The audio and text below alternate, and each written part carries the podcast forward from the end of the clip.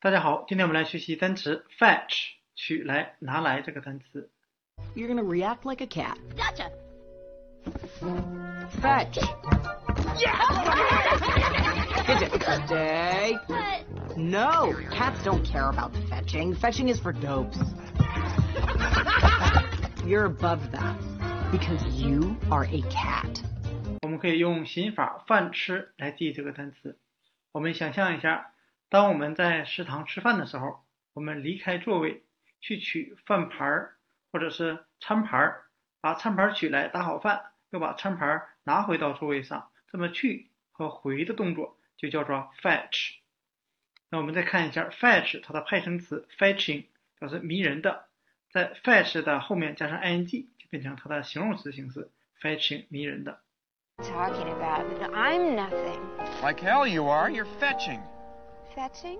Fetching. Dad liked to use that word about mom back in Chicago. Men, he'd say, you're rather fetching.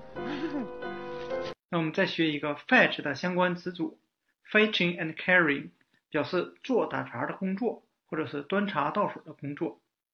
最后我们看一下这个词组它的相关视频。 You're a teacher. I'm a teacher now, but I'm an ordinary bloke. I've spent my life in service, fetching and carrying. You were a servant. I was.